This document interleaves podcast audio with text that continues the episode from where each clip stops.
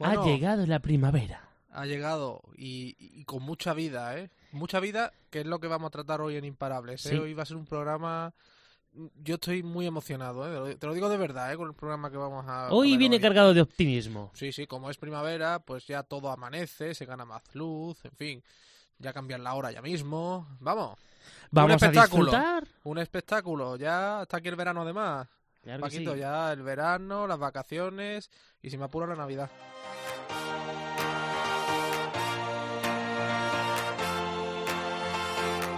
José Melero y Fran Simón.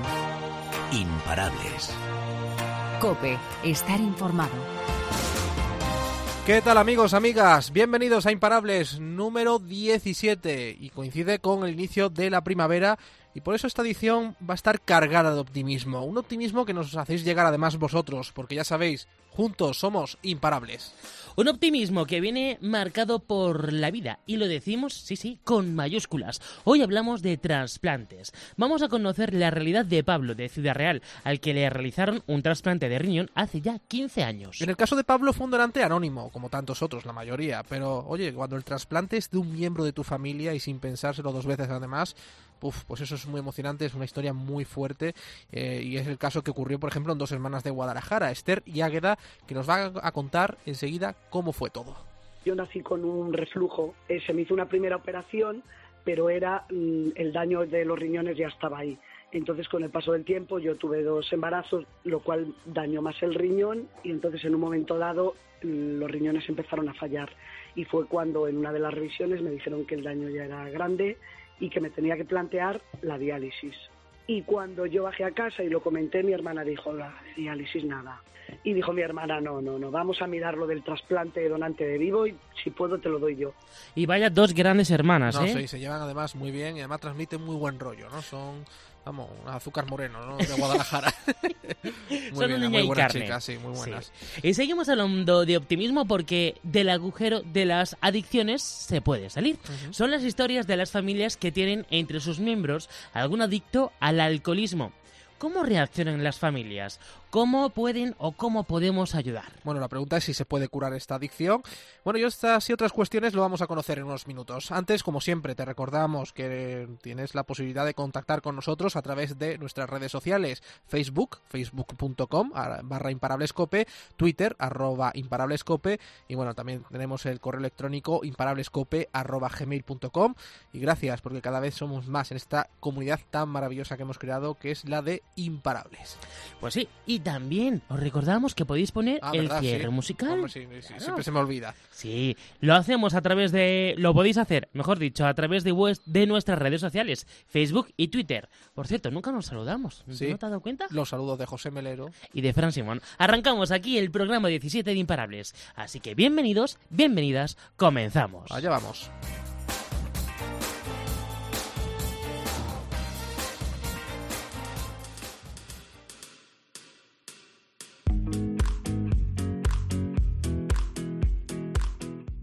José Melero y Fran Simón. Imparables. Cope, estar informado. A los españoles se le pueden criticar por según qué cosas, pero de lo que no cabe duda es que a Solidario no nos gana nadie. Siempre estamos ahí cuando la ocasión lo requiere y en el tema que vamos a abordar hoy somos una referencia mundial.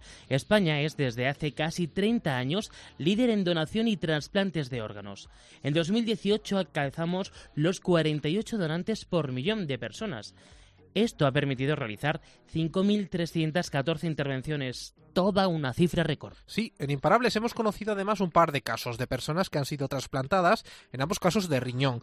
Te, empezamos contando la historia de Pablo, que no va a olvidar una fecha, el 10 de septiembre de 2004. Eran las 8 menos cuarto de la mañana, cuando recibió una llamada del clínico para transmitirle el siguiente mensaje tenemos un riñón para ti. A partir de ese momento cambió la vida de este ciudadraleño de 60 años. Sus problemas, eso sí, de salud se remontaban al año 97, cuando comenzó a fallar su función renal. Fue debido a la tensión alta que tenía por no cuidar la alimentación, por fumar. El día que le detectaron la enfermedad, su tensión estaba por los aires, 25-18. La función renal apenas alcanzaba el 35%.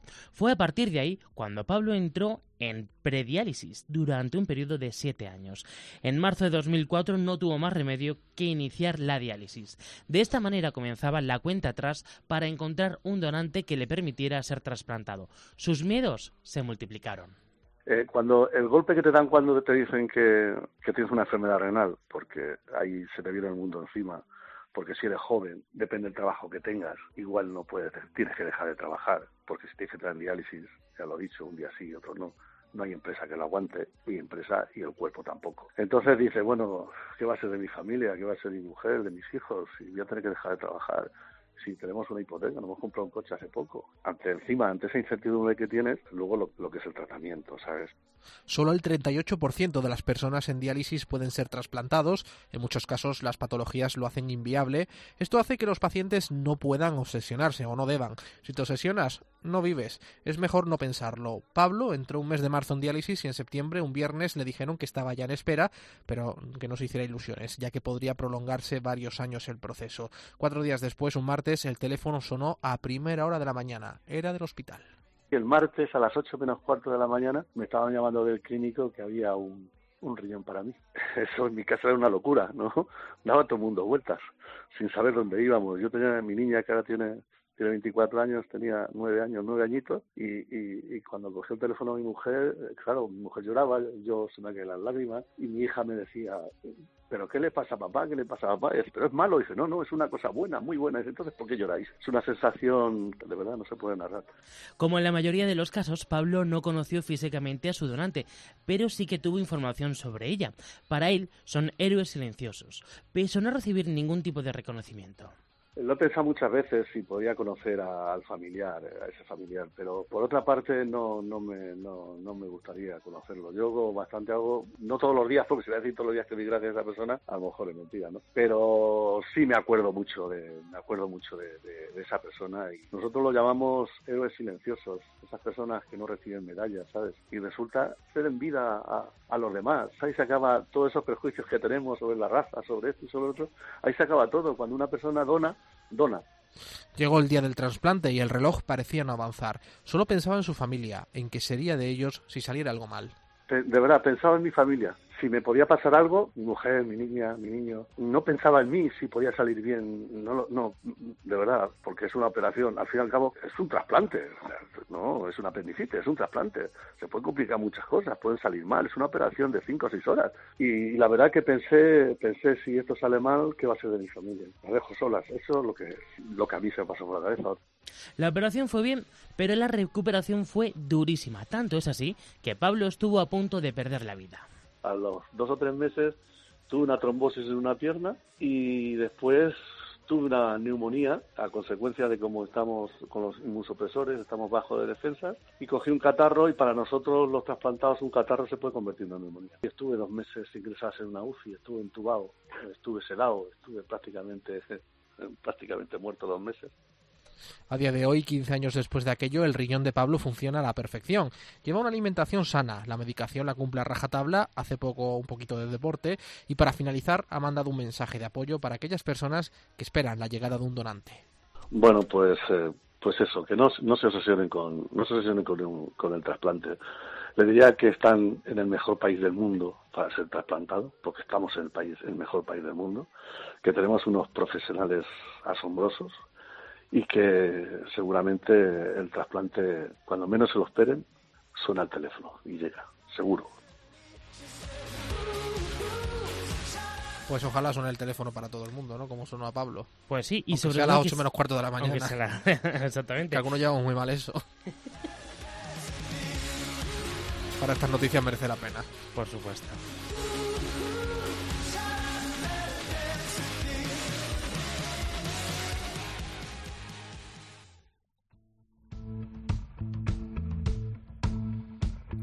Esta canción no está puesta a posta, o sea, no está puesta así al azar. A ver.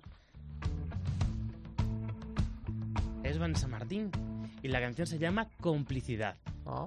Fíjate, y es. pues, viene a colación Sí, de estas dos que vienen sí. ahora. A ver, vamos a escuchar un poquito antes. Por si encuentro la complicidad en tus ojos. Por si acaso me haces algún gesto y noto. Son como dos gotas de agua. Y no son Pili y Mili, son Esther y Águeda. Algo más que hermanas. Desde hace 11 años, la primera tiene una parte de su cuerpo que la segunda le donó. Un riñón. Y es que Esther necesitaba ser trasplantada. Cuando lo contó a su hermana, Águeda no lo dudó un instante. El riñón se lo donaba a ella. Sí, son hermanas, amigas, se quieren muchísimo y transmiten muy buenas vibraciones. Vamos, lo que viene a ser energía positiva, que está muy de moda ese término, lo que viene siendo buen rollo de toda la vida. Muy buenas, Esther y Águeda, ¿qué tal? Hola, buenos días. Buenos días. Oye, eh, Esther, ¿cuánto tiempo hace del trasplante? Pues ahora en febrero ha hecho ya 11 años. 11 años que me, que me trasplanté. ¿Y esperando, esperando cuánto tiempo? Nada, yo es que tuve, eh, siempre lo he dicho que tuve muchísima suerte, porque en el momento yo nací con un reflujo, con un problema en los uréteres, y cuando me lo, me lo descubrieron tenía yo ya bastante edad, vamos, tenía 22 años o así. Eh, se me hizo una primera operación, pero era mm, el daño de los riñones ya estaba ahí. Entonces, con el paso del tiempo, yo tuve dos embarazos, dos hijos, lo cual dañó más el riñón, y entonces en un momento dado los riñones empezaron a fallar y fue cuando en una de las revisiones me dijeron que el daño ya era grande y que me tenía que plantear la diálisis. Estaba planteándome la diálisis peritoneal y cuando yo bajé a casa y lo comenté, mi hermana dijo, la diálisis nada. Yo tenía dos niños pequeños y dijo mi hermana, no, no, no, vamos a mirar lo del trasplante de donante de vivo y si puedo te lo doy yo.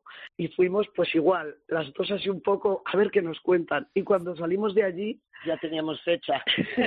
o sea, fue un poco locura, ¿no? Pero locura. Fue en 15 días, ¿verdad? Sí, sí, es verdad, pero claro, es muy rápido, pero yo creo que tiene que ser así el protocolo porque realmente, aunque tú estás segura de lo que vas a hacer, pues oye, los nervios los tienes, evidentemente. Entonces, cuanto más alargan esa espera, pues lógicamente las dos partes lo pasas, pasas unos días, pues eso, preocupada y bueno, cómo va a salir todo. Entonces fue muy rápido, en cuestión de un mes creo que fue. o en menos. Recuerdo que mi hermana tenía que ir, porque luego eso lleva un protocolo. Primero nos hacen para ver si somos compatibles una serie de pruebas, luego pasas como una especie un tribunal de tribunal médico. No, un tribunal médico, psicólogos. Sí. Hombre, la, la, historia de Esther, claro, es la que, trasplantada, la que necesita ese riñón, pero claro, también eh, perder tú, asumir que tienes que perder un riñón para dárselo a tu hermana, pues también tiene que ser un proceso duro. ¿Tú cómo lo viviste, Águeda, concretamente? Y ahora preguntaremos también a Esther cómo vivió ese trasplante. Bueno, pues mira, la verdad es que el riñón, como tú es una cosa que los tienes, pero que no es como decir una mano, un ojo, no lo echas de menos, ¿sabes? Yo estoy fenomenal, yo no he notado nada. A mí me ingresaron un jueves y el sábado me querían dar el alta, porque eres una persona que está sana y lógicamente la recuperación es buenísima. Yo en todo momento me pasé un poquito de miedo porque dices, bueno, me quedo con uno y pero realmente eh, hay mucha gente que vive solo con un riñón, teniendo los dos y no lo sabe. ¿Sabes? Hay muchísima gente, incluso conocía gente allí que tenía tres. O sea, cosas curiosísimas. Y yo entendí una cosa que me dijo el médico, y es así. O sea, si a ti te quitan un riñón es porque están perfectamente convencidos y seguros que puedes vivir con uno, porque sería absurdo dar vida a mi hermana para quitármela a mí. O sea, eso iría, sería antinatural.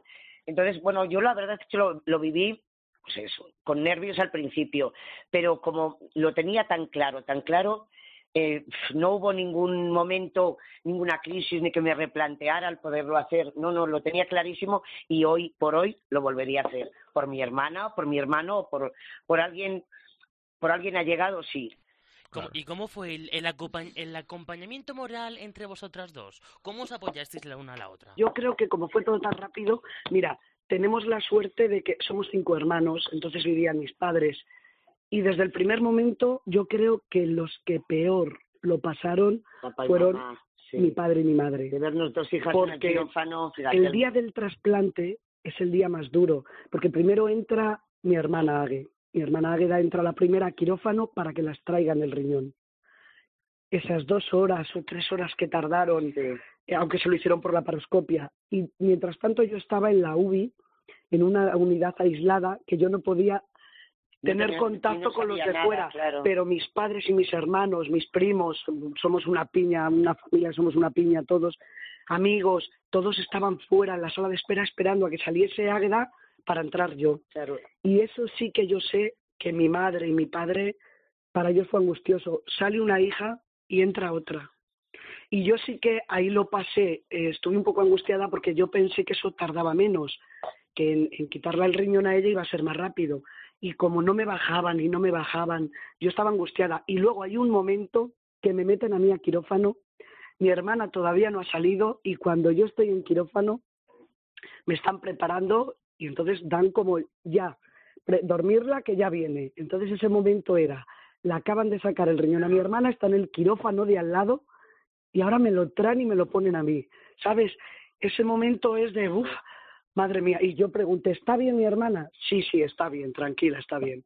Y luego yo cuando me desperté, a las horas, mi hermana estaba viéndome. No dejaban pasar a nadie en la UBI, pero como ella... Bueno, yo eh, no dejaba, pero si no pasó, me da algo. Y entonces mi hermana ya estaba, cuando yo me desperté, estaba mi hermana allí viéndome, estaba mirándome, ¿qué tal? Fue, la verdad es que esos ratos, lo que pasa es que los vives como, bueno, entre la anestesia, lo rápido que ocurre, es, no sé, es como una especie de película, que luego quieres recordar cosas y dices, pero ¿y en este momento qué pasó? Y bueno, fue así todo muy, pero sí que es, e- es el momento el más duro, el más duro, sobre todo para los padres y los familiares.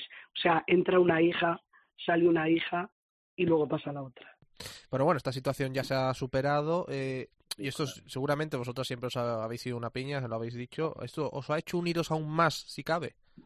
Sí, Claro. sí, llevamos, llevamos por circunstancias, nos quedamos muy jóvenes viviendo en Madrid, solas, pero muy jóvenes. Pues a lo mejor yo con 16 años Sí, yo y mi hermana 14. 14 o así, Mm.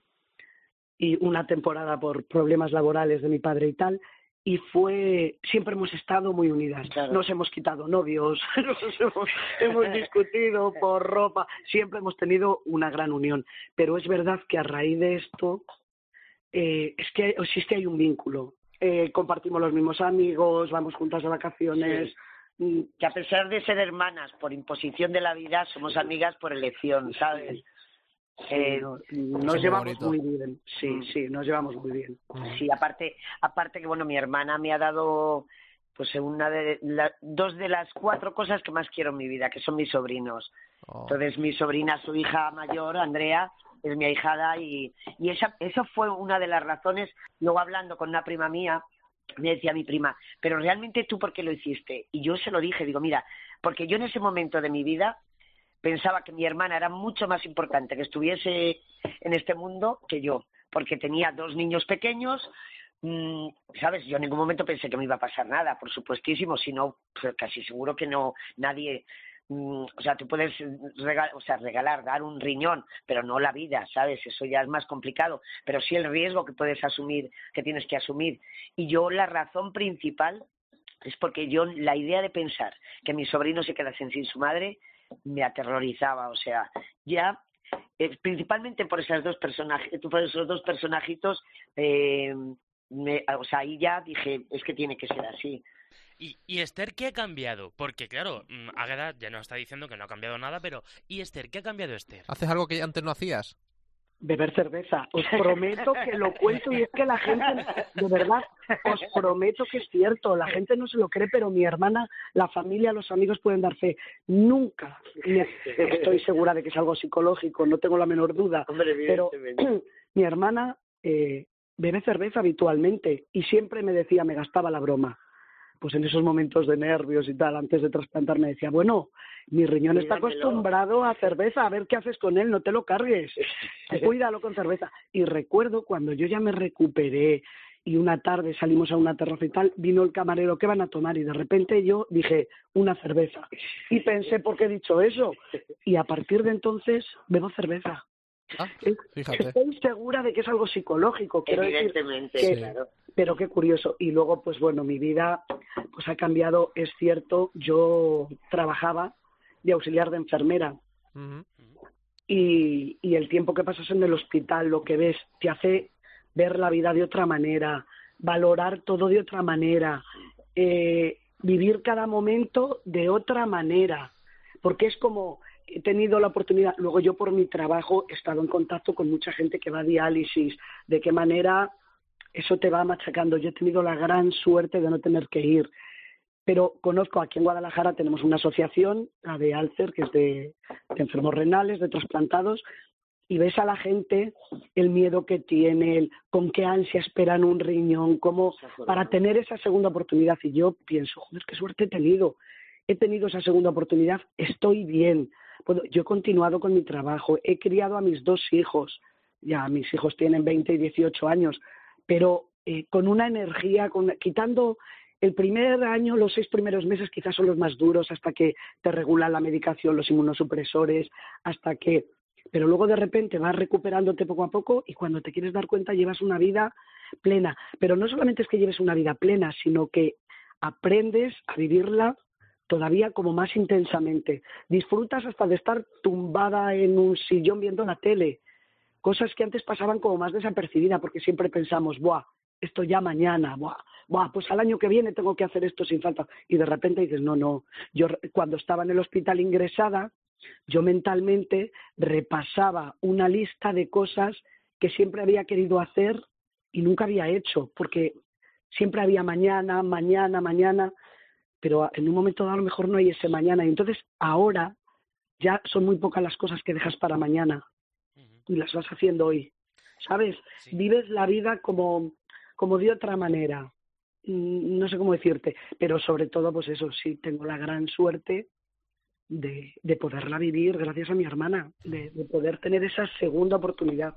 Y lo que comentaba el otro día del regalo, es verdad que cuando te hacen regalos, pues yo cuando habla la gente que os han regalado y no sé qué, yo digo, bueno, me han hecho un regalo, es que es un regalo que la gente por mucho dinero que tenga, no todo el mundo puede optar a ese regalo, ¿sabes? Digo, a mí me han regalado vida, vida, o sea, seguir viviendo. Eso es, vamos, no hace falta que te lo envuelvan. Seguir viviendo, que puedes vivir mucho tiempo con diálisis y tal, pero tener calidad de vida, que eso es fundamental. O sea, no se trata, claro, no se trata de vivir muchos años, se trata de vivirlos con calidad. Entonces, yo era lo que quería.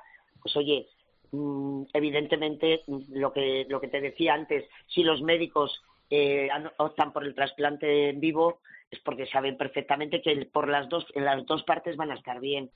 Pues Águeda y Esther, muchísimas gracias por estar con nosotros en COPE, en el programa Imparables y que sois imparables y que seguís así con esa visión tan positiva de la vida y que sois un ejemplo para pues muchas personas que están viviendo esta situación y que se puede salir adelante con normalidad incluso con mayor energía con la que entrasteis en el hospital.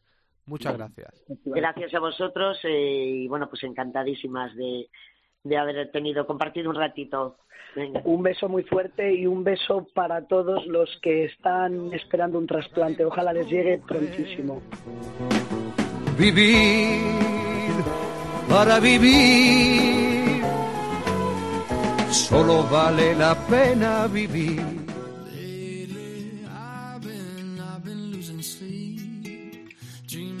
José Melero y Fran Simón. Imparables. Cope, estar informado.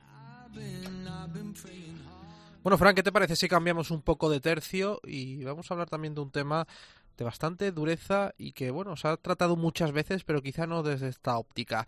Te cuento, el papel que desempeña Alcohólicos Anónimos, bueno, ya sabemos que es indudable y de sobra conocido por la sociedad, pero a la hora de abordar esta problemática son pocas las ocasiones en las que nos preguntamos cómo viven los seres queridos de la persona que padece esta dependencia del alcohol. Por ello, en Imparables nos hemos acercado a la asociación Alanon, que está implantada en todo el territorio nacional y que tiene como objetivo prestar ayuda y asesoramiento a los familiares. Así lo ha expresado uno de los miles de miembros con los que cuenta Alanon en España, José. O sea, es simplemente, pues cuando llegan a nosotros, normalmente ya son personas muy abatidas, muy castigadas por la vida, porque eh, antes de, rendirte, pues obviamente intentas todo lo que está en tu mano y, bueno, pues eh, llega un momento que ya no puedes, no puedes con tu vida y es cuando te, te derrotas y buscas ayuda asociación a la que recurrió María, cuyos padres arrastran desde el inicio de la relación la adicción a la bebida. Casi medio siglo después permanecen activos. María, que actualmente tiene 42 años, ha logrado mantener una relación cordial con ellos, aunque las situaciones vividas en el hogar desde su infancia la han influido en su forma de ser empieza sin que tú te des cuenta. Hay pequeños avisos y como por ejemplo que una, la doctora de cabecera de, uno de mis padres pues me dijo una vez, mira, es que tu familiar viene aquí y en fin, huele. Y con todo y con eso yo nunca creí que el problema fuese el alcohol. siempre creí que era, eran otras cosas, que era la depresión, que era el aislamiento, que era la tristeza, que era la vida que llevaban, que era cualquier otra excusa. Pero no, no sabía que la raíz era el alcoholismo. Ante este panorama desolador, María se vio obligada a madurar pronto y tirar del carro de la familia. Sus padres eran infelices, se palpaban el ambiente, el malestar, los cambios de humor, casi siempre estaban en casa y no se relacionaban, se vivían episodios variopintos en la obligación de solucionar todas esas cosas que suceden. Y esas cosas que suceden son tan variopintas que sería muy difícil describirlas, pero sí que lo, lo, lo, básico es que tú, tú, te encuentras en la necesidad de salvarle la vida a esa persona, o porque se encuentra mal, o porque hace cosas raras, o porque falta el trabajo, o porque eh, pega a tus hermanos si los tienes, en fin, cada, cada historia es distinta, ¿no? Pero mi, mi problema es que yo vivía con un nivel de ansiedad muy alto. Tal y como relata, siempre tenía que estar pendiente de todo. Acababa loca. Y vivía como en, en, las manos de otra persona, que yo siempre estaba pendiente de lo que... ¿Y qué le sucede? ¿Y qué va a pasar? ¿Y qué va mañana? ¿Y, qué factura por pagar? ¿Y qué problema va a surgir? ¿Y, qué, y entonces, ¿o qué, qué, qué, tengo yo que hacer para que no, eh, no se tire por la ventana? ¿O qué tengo yo que hacer para que no pase algo? Eh, eh, entonces llega un momento que, que tú te vuelves loca. Los comportamientos extraños eran una constante en la vivienda. Es cierto que en ningún momento abusaron de ella ni le agredieron, pero aquello le marcó en sus relaciones con las amigas, con sus parejas e incluso a nivel laboral. Yo simplemente sabía que era rara, en el colegio tenía problemas con las amigas, no me relacionaba con normalidad con las otras niñas, siempre estábamos en casa todos muy unidos, todos muy juntos, ah, todos así muy entre nosotros. Había navidades que eran maravillosas y navidades que eran un infierno, que poco a poco mi vida se fue minando por las irregularidades. Entonces yo no era una persona que tenía amigas, era una persona que no conservaba tampoco los amores, no conservaba tampoco el trabajo.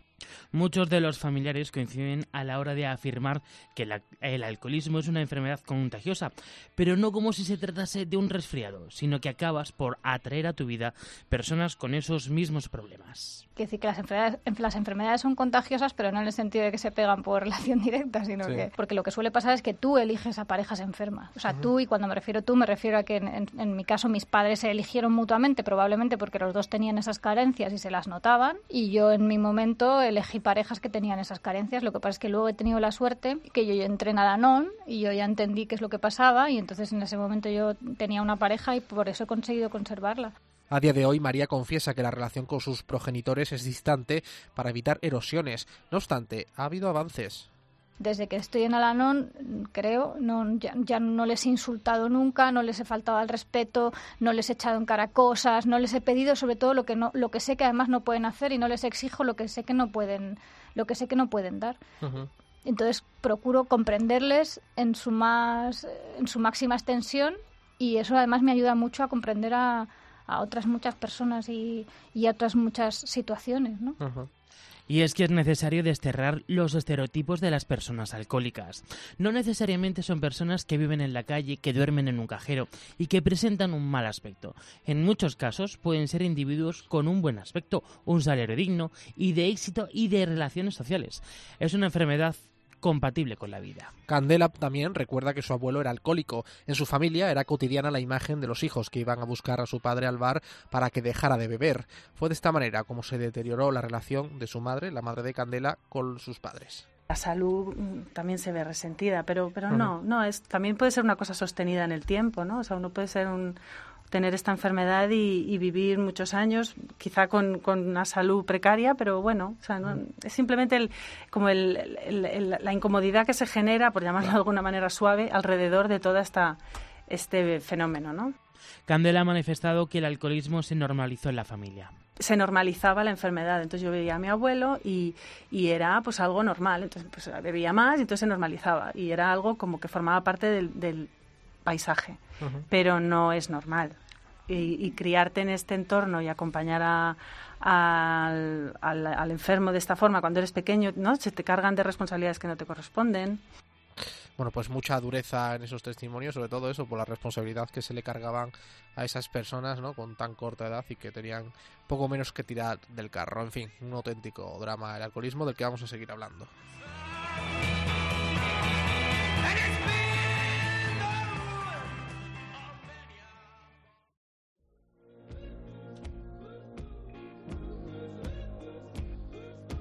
Vamos a hablar ahora con una pareja. Paquita y Luis son un matrimonio que rondan los 50 años.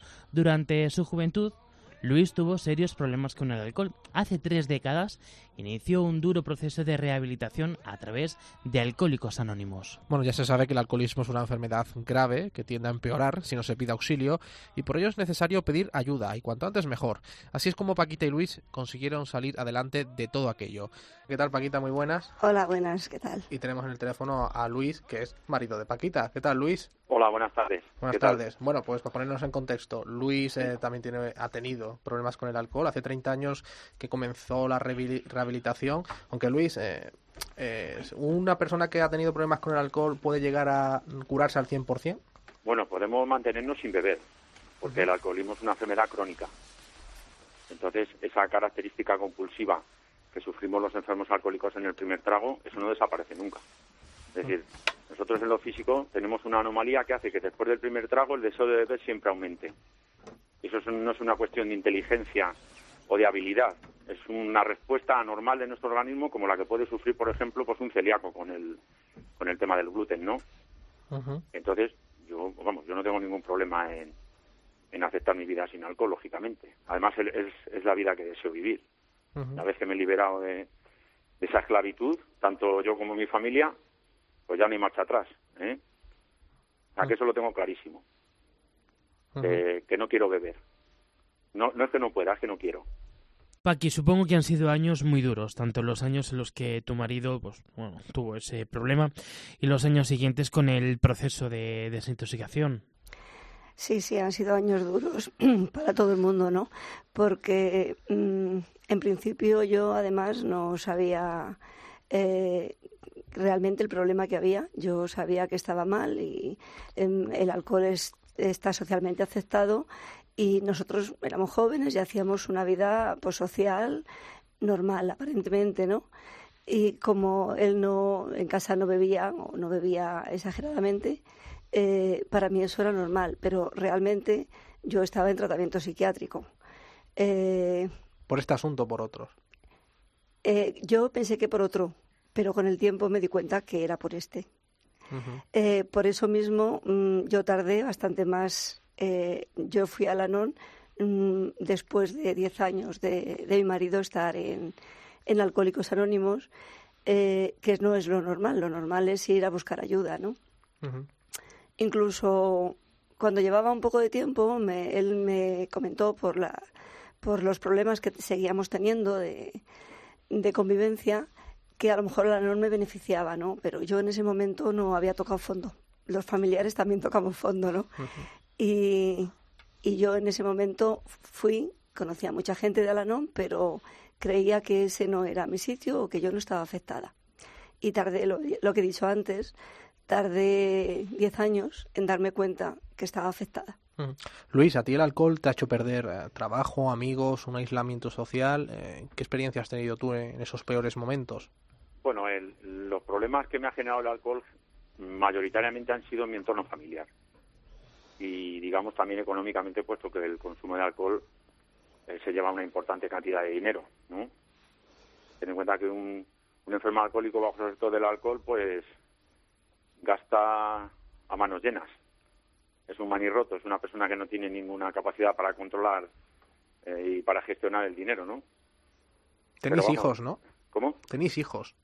Sí, tenemos dos hijos, sí. Mm, ellos, como, ellos eh, pues ya serán, imagino que más mayorcitos, ¿no? Mayores, pero ¿cómo vivieron ellos eh, esa, etapa de adolescencia, etapa de la infancia? Eh, por ejemplo, tú eras agresivo con ellos cuando, pues a lo mejor por la ansiedad del alcoholismo, es decir, ¿cómo se ha influido a ellos? ¿Cómo crees que les ha influido a ellos? Hombre, pues el vivir en, una, en un entorno tóxico, en un entorno neurótico, en un entorno donde hay pues muy irascible, eh, con no una agresividad física, pero sí eh, unos comportamientos bastante dañinos emocionalmente, ¿no? Esa agresividad verbal, esas, esos comentarios tan despectivos, tan hirientes, tan que te machacan, ¿no? Emocionalmente, pues lógicamente, claro que les ha afectado. Luego, a medida que uno pues va mejorando, pues también va compartiendo con ellos esa mejoría y ese bienestar, ¿no? Por eso, aquí por mucha pisa que tengas, tienes que ir pasito a pasito.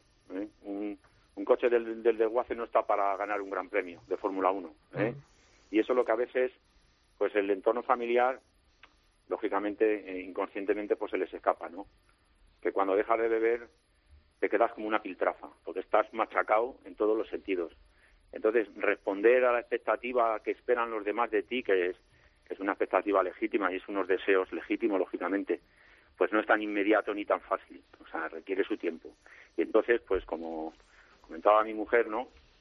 Pues eh, se genera esa controversia en el entorno. Entonces, a pesar de haber dejado de beber, pues sigue habiendo esa, esa dinámica familiar eh, neurótica, discutidora, culpabilizadora. Y claro, eso pues también desgasta emocionalmente. ¿eh? Y los, los chicos pues viven esas situaciones y les afecta, les condiciona también. Aunque luego, pues como, como ya está constatado, pues el ir trabajando cada uno por su lado, tanto mi mujer en la asociación de familiares como yo en Alcohólicos Anónimos, pues con el tiempo va revirtiéndose esa situación y se va llegando a un entendimiento y se va teniendo una convivencia en el afecto, en el respeto, en la consideración, en el apoyo, ¿eh? incondicional, por supuesto. Pues yo a mi mujer y a mis hijos los quiero con toda mi alma, y además que se lo merecen, porque son buenas personas y ellos, tam- es- o sea, si yo no me siento culpable de mi alcoholismo, ellos menos todavía, ¿eh? Y ellos lógicamente han sufrido las consecuencias. Entonces, por eso en nuestro programa hay una fase que es reparar el daño causado. Y que y es que además tiene que ser así, porque esa es la mejor manera de perdonarte a ti mismo también, ¿no? Si eres capaz de ofrecer algo mejor a los demás, pues estás un poco ayudando a, a que cicatricen esas heridas que, que están sangrando, ¿eh? Paqui, cuando oyes a tu marido de, de esta manera, se te remueven muchos recuerdos, sobre todo de esos años peores, donde los sobresaltos y los miedos pues, eran casi a diario, ¿no? Eh, ¿Tú cómo los vivías junto a tus hijos? ¿Tú tenías miedo de tu marido? Bueno, eh, eh, cuando estaba en activo sí, pero realmente mm, ni- mis hijos no lo vivieron en activo, o sea, realmente. Eh, mi- eh, son situaciones que aprendes a, a manejar, que vas aprendiendo a manejar y muchas veces no te das cuenta de la realidad de la situación eh, hasta que luego lo analizas. Muchas veces eh, cuando solo cuando llegas al anón y escuchas a gente que habla de las cosas que le pasan, es cuando te das cuenta de, que tú lo has vivido también, porque mientras estás, mm, mientras estás en el día a día, lo único que haces es reaccionar a las situaciones. Y, y si es verdad que, claro, mm, si eh, cuando, cuando yo conocí a Lanón, mm, si yo hubiera llegado, hubiera ido justo cuando mi marido estuvo, empezó en Alcohólicos Anónimos, sí que muchas de las cosas se hubieran, eh, se hubieran suavizado. ¿Por qué? Porque yo no entendía. O sea, yo en Alanón lo que se aprende es que eso es una enfermedad y se aprende que yo no lo causo, que, que, no lo, mm, que no lo causo, que no lo puedo curar y que no lo puedo controlar. Entonces, si no estás allí, pues tú intentas. eh, si ha dejado de beber, intentas, mm, eh, pues como él dice, meter prisa, pues piensas que ya todo está solucionado, que bueno, él va allí y todas las cosas tienen que funcionar bien. Y ese no entender eh, produce también muchas situaciones conflictivas y complicadas. O sea, mm, las situaciones complicadas son mutuas, o sea, no, no, no es uno y otro. Cuando existe el alcohol, sí, pero cuando el alcohol desaparece, eh, hay que aprender a vivir. Paqui, ¿tú en algún momento pensaste en tirar la toalla, en abandonar a tu marido porque bueno, le dabas por imposible o veías no veías luz al final del túnel? Pues realmente no. Hay momentos malos, ¿no? En los que lo piensas, se te pasa por la cabeza, ¿no? Pero rápidamente, mm, porque tú sabes que, que, que eso es producto de, de, de lo que es. Sabes que esa persona eh, la, sigues, la, la- la quieres, la sigues queriendo y sabes lo que hay debajo de todo eso. Entonces, no, en realidad no. Vamos terminando. Eh, Luis, mm, tú de cara al futuro, claro, seguir manteniéndote como así, ¿no? En el trabajo que estás haciendo en Alcohólicos Anónimos también. Eh, ¿También tomas medidas para evitar el alcohol? No, no, no, ninguna. No lo necesitas ya. No, no, no. O sea, yo, yo tengo asumido que el alcohol no es para mí. Entonces, aparte que, como te comentaba al principio, es que mi deseo es vivir sin beber. Por lo tanto, a mí no, no es no es ninguna frustración, no es no es ninguna condena el, el no consumir alcohol para nada. O sea, yo siempre lo digo, el alcohol me estropeó la, la vida una vez y no me la vuelvo a estropear más. De otras cosas, porque yo no tengo derecho a jugar con el bienestar de una familia y de unos seres queridos. ¿Qué mensaje le transmitirías a una persona que esté pasando por tu misma situación? Hombre, pues al interesado que pida ayuda, que piense que, el alcohol es progres, que el alcoholismo es progresivo y que con el tiempo va a empeorar, ¿eh? no, no va a mejorar, no va a conseguir controlar el alcohol, que se le quite de la cabeza. Esa es la ilusión de todo bebedor problemático. ¿eh? Entonces, si por la mañana cuando se levanta ¿eh? y tiene esos sentimientos de culpa, esos remordimientos, esa ansiedad, esa frustración, esa tristeza, es consciente de que eso se lo está originando su problema con la bebida, que llame a Alcohólicos Anónimos y que pida ayuda. Que hay una solución estupenda, pero es para el que la quiere, no para el que la necesita. ¿eh? Ujú. Y Paqui, un mensaje que le dirías a tu marido ahora mismo que lo tienes ahí escuchándonos. ¿A mi marido o a las personas y a que todos, están viviendo? a todas las dos personas y a tu marido, Que- si le quieres decir algo. Sí, bueno, a, a él le veo todos los días, a él le veo todos los días, se lo digo ya en persona. Sí, Eh, entonces ese mensaje. a las, a las personas que están conviviendo con, con, eh, con un alcohólico, les diría que acudan al ANON, que acudan mm, para ellas, porque realmente al ANON es para que ellas vuelvan a, retomar su vida y, y para que y, y de paso aprenden a convivir o no con el alcohólico. Pero mm, ne- necesitamos, la- necesitan las personas que, eh, que tienen este problema sea cual sea la relación, necesitan volver a retomar su vida, porque mm, cuando uno convive con un alcohólico, su vida desaparece. Pues ese es el mensaje que nos deja ¿Te Paqui. importaría, perdóname un segundito, ¿te Sí. importaría que dijera el número de teléfono de Alcohólicos Anónimos? Por favor. Si alguien... Mira, es el 91 341 82 82 Ujú. y está atendido todos los días desde las nueve y media, diez de la mañana hasta las ocho, ocho y media de la tarde. ¿eh? Perfecto. Entonces, si tienen interés en saber cómo funcionamos y, y lo que hacemos, con mucho gusto les atendemos. ¿eh? Pues ahí Y, y muchas gracias por vuestra ayuda. Eh, el que los medios de comunicación nos den esta oportunidad de llegar a esas personas que todavía están sufriendo, para nosotros es importantísimo. Muchas gracias. Y para nosotros también. Pues Luis, muchísimas gracias. Muchas gracias. Un abrazo y un beso para mi mujer. Un beso.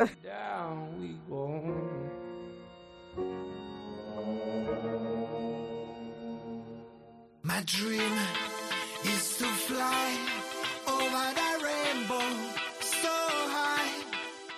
José Melero y Fran Simón. Imparables. Cope. Estar informado. Madre mía, qué movidón tenemos hoy, ¿no? Ya estamos con tus temas modernos y tal, ¿no? Estamos Ya- en plan optimistas. Llevamos todo el programa hablando de optimismo. Eso es verdad. Pues qué mejor que acabarlo con una canción movidita. Sí, hijo, sí. Ya está aquí la primavera. La primavera de Fran Simón. Fíjate, esto ya huele... Sí, A verano, huele a, a verano ya, ¿no? Primavera, verano. La discoteca, ¿no? La terraza ya abierta. Correcto. Oye, ¿cuándo sacará Enrique Iglesias el tema de todos los años? Ese bodrio que saca todos los años. Pues no tiene que estar tardando mucho. Abril yo le doy, ¿eh? Bueno. Oye, ¿tú te acuerdas quién es Pablo Raez? Hombre, sí, el chico malagueño, bueno, que falleció hace un año y pico, pero que nos dio un mensaje y una lección de vida y de optimismo, pues la verdad que fue impresionante, ¿no? La historia de este malagueño de Pablo Raez, que además dijo una frase, pues que muchos deberían aplicarse. Tenemos que sonreír más, tenemos que dar más alegría a la vida, más alegría a las personas, a nosotros mismos. Una sonrisa es el regalo más bonito que te pueden dar. ¿Cuánta verdad?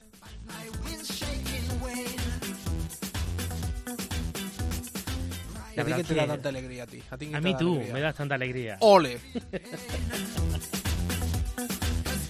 Y no solo tú, también nuestro programa, Imparables, nuestros No, oyentes. desde luego, mucha alegría nos está dando imparables Muchas. y cada vez más gente que se une a esta, a esta nuestra alegría. ¿Qué te parece si decimos hasta pronto? Luego, hasta luego, Hasta hasta luego. la semana que viene, si Dios quiere.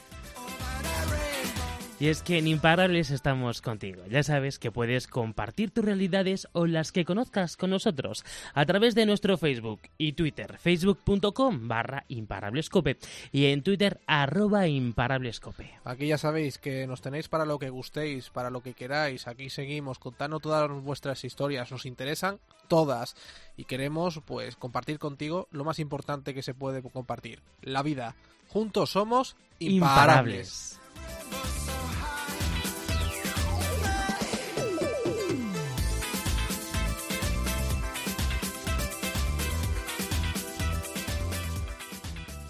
José Melero y Fran Simón. Imparables. Cope, estar informado.